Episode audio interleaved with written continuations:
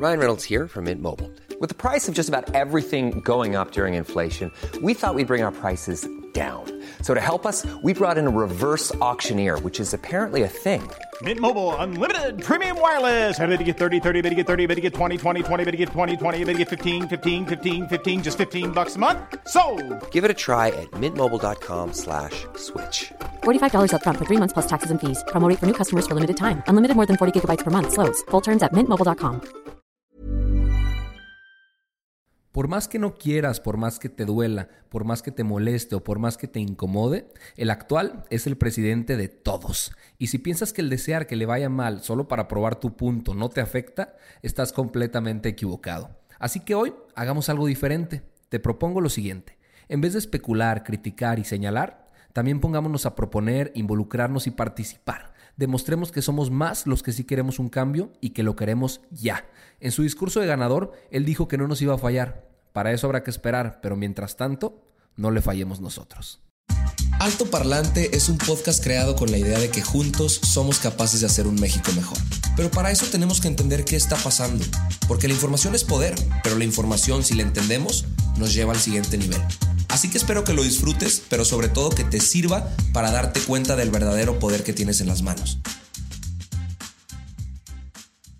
Hola amigos, bonito miércoles, ya mitad de semana. El día de hoy vamos a intentar hacer algo un poquito distinto. Hoy vamos a dedicar el episodio para hablar solamente cosas buenas de Andrés Manuel López Obrador. La verdad es que me habían estado escribiendo para decirme que por qué era tan anti López Obradorista, que por qué le tiraba tanto odio, que por qué le tenía rencor y por qué siempre criticaba lo que él hacía o decía. La realidad es que Andrés Manuel, al ser el presidente, está bajo la lupa totalmente ante los ojos de la población y por eso cualquier cosa que diga o haga pues obviamente va a ser analizada e inclusive señalada y criticada. Pero pues para todos los que opinan eso y también para todos aquellos que satanizan más que lo que deberíamos Andrés Manuel López Obrador, hoy vamos a hablar solamente cosas buenas y vamos a enlistar los logros que tuvo o que ha tenido a lo largo de su carrera profesional como político. Antes de entrar a eso, les voy a platicar muy rápido quién es Andrés Manuel López Obrador, de dónde viene y cómo llegó a donde está ahorita.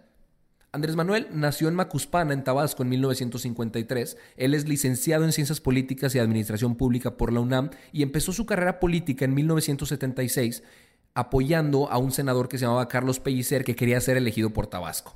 Después de esto, entró a ser director del Instituto Indigenista de Tabasco y a partir de entonces se vio muy claro que él apoyaba muchísimo a los indígenas, a los campesinos, a los obreros, etcétera, etcétera. En 1984 fue director de promoción social del Instituto Nacional del Consumidor. En 1988 realizó una candidatura que muy poca gente conoce. Él fue candidato a gobernador de Tabasco por el Frente Democrático Nacional, perdió y él alegó que fue víctima de un fraude. En 1989 se funda el PRD y a él lo mandan como presidente del partido en Tabasco. Se dedicó a dar apoyo y asesoría a campesinos y obreros y en realidad apoyó a muchísima gente. En 1994 fue candidato otra vez para gobernador de Tabasco, pierde de nuevo y dice que se hizo un fraude nuevamente. Después de esto fue presidente nacional del PRD, el partido creció un chorro, obtuvo presencia nacional con diputados, con senadores, con gobernadores y Andrés Manuel se posicionó en un plano nacional de manera muy muy firme. En el 2000 la cosa se puso buena porque con el 37.5% de los votos Andrés Manuel se convirtió en jefe de gobierno del Distrito Federal, ahora Ciudad de México, y fue el primero en tener un cargo de seis años. Antes de él, cada jefe de gobierno duraba solo tres años. Y me voy a detener un poco en este tema porque para mí realmente es una métrica para ver cómo le va a ir como presidente. El jefe de gobierno en realidad es un cargo importantísimo en el país y vamos a ver qué tal lo hizo. Hay gente que dice que lo hizo muy bien, hay gente que dice que lo hizo muy mal. Un dato que muy poca gente conoce es que en el 2004 ganó un premio internacional como el segundo mejor alcalde del mundo. Competía contra eh, alcaldes europeos, etcétera, etcétera. Y cosas que empezó a hacer desde aquel entonces y que causaron muchísimo revuelo porque la gente no estaba acostumbrada a que se hicieran, es que diariamente empezaba con una conferencia de prensa a las 6.30 de la mañana, como ahorita lo está haciendo en su cargo como presidente, y expuso la nómina y declaraciones patrimoniales de altos servidores públicos, aunque la ley no se lo pidiera. Ignacio Marván, que es un profesor del Centro de Investigación y Docencia Económica, el CIDE, comentó que siempre daba instrucciones súper precisas y claras a cada uno de sus equipos. Él fue un asesor de su gobierno y algunos otros colaboradores han reafirmado lo que dice aquí Ignacio. Otro tema es que cada dos años sometió a votación su cargo, es decir, le preguntaba a la gente si querían que siguiera en el poder, a pesar de que a él le tocaran seis años, cada dos años él hacía esa pregunta y la gente podía decidir si seguía en el cargo o no. Cumplió 40 de 40 compromisos de campaña como jefe de gobierno, o sea, se fue con un récord limpio. Le otorgó 65 mil millones de pesos a bienestar de las personas y él tenía un lema que era por el bien de todos, primero los pobres. Ahora vamos a hacer una comparativa muy rápido con Cuauhtémoc Cárdenas, que fue de 1997 al 2000, o sea, justamente antes de la entrada de Andrés Manuel, Marcelo Ebrard, que fue justamente después de Andrés Manuel, y Miguel Ángel Mancera, que fue después de Ebrard. Vamos a tocar temas y factores súper importantes como el crecimiento económico, la inversión extranjera, la tasa de desempleo, la tasa de inseguridad y la tasa de aprobación a su salida.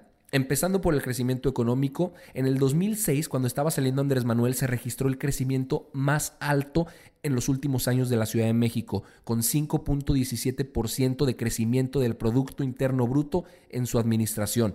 Estos son datos del INEGI y se refiere a la variación porcentual en valores constantes.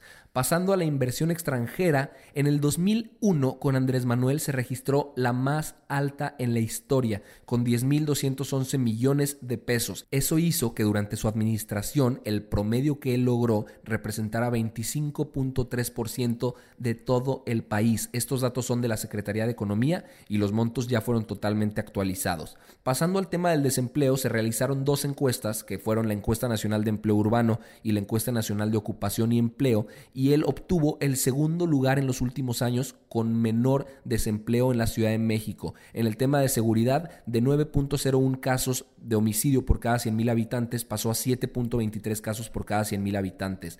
Esta información viene del Secretariado Ejecutivo del Sistema Nacional de Seguridad Pública, para que no me digan que me ando inventando aquí todos los datos. Y pues realizó cosas muy interesantes como la pensión a adultos mayores, eh, instaló comedores comunitarios, otorgó becas para estudiantes, también le dio apoyo a madres solteras, realizó la construcción del segundo piso, también creó universidades públicas y preparatorias y rescató muchísimos lugares públicos.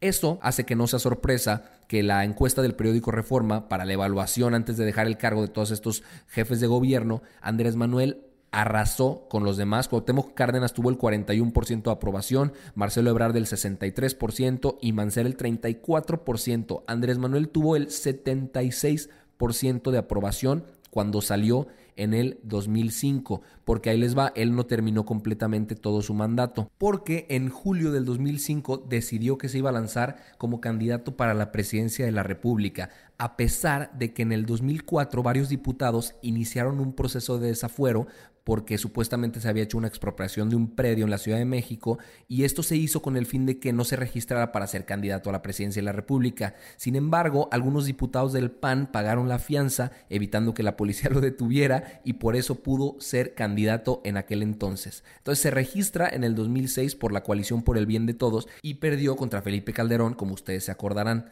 El 25 de julio del 2010 anunció que iba a participar nuevamente en las elecciones federales y pues todos sabemos, conocemos la historia, Enrique Peña Nieto resultó ganador. En el 2012 comenzó la formación de Morena y en el 2015 anunció su intención de contender por tercera ocasión a las elecciones presidenciales que fueron apenas hace rato en el 2018 y obtuvo el 53.19 de votos a favor. Otro punto que también se le aplaude muchísimo a Andrés Manuel es que ha recorrido dos veces los 2.452 municipios que tiene el país. Entonces, Andrés Manuel tomó protesta el primero de diciembre del año pasado, lleva poquito más de un mes como presidente y la realidad es que sí es un presidente bien chambeador. Si bien no toda la ejecución de sus decisiones ha sido la correcta, es alguien que sí está buscando hacer cosas. Y hay una realidad de la cual tenemos que ser muy muy conscientes. Por una parte no se trata de solapar todo lo que diga, pero tampoco no se trata de criticar nada más sin saber todo lo que haga. Hay que tener los ojos bien abiertos y ser igualmente críticos con él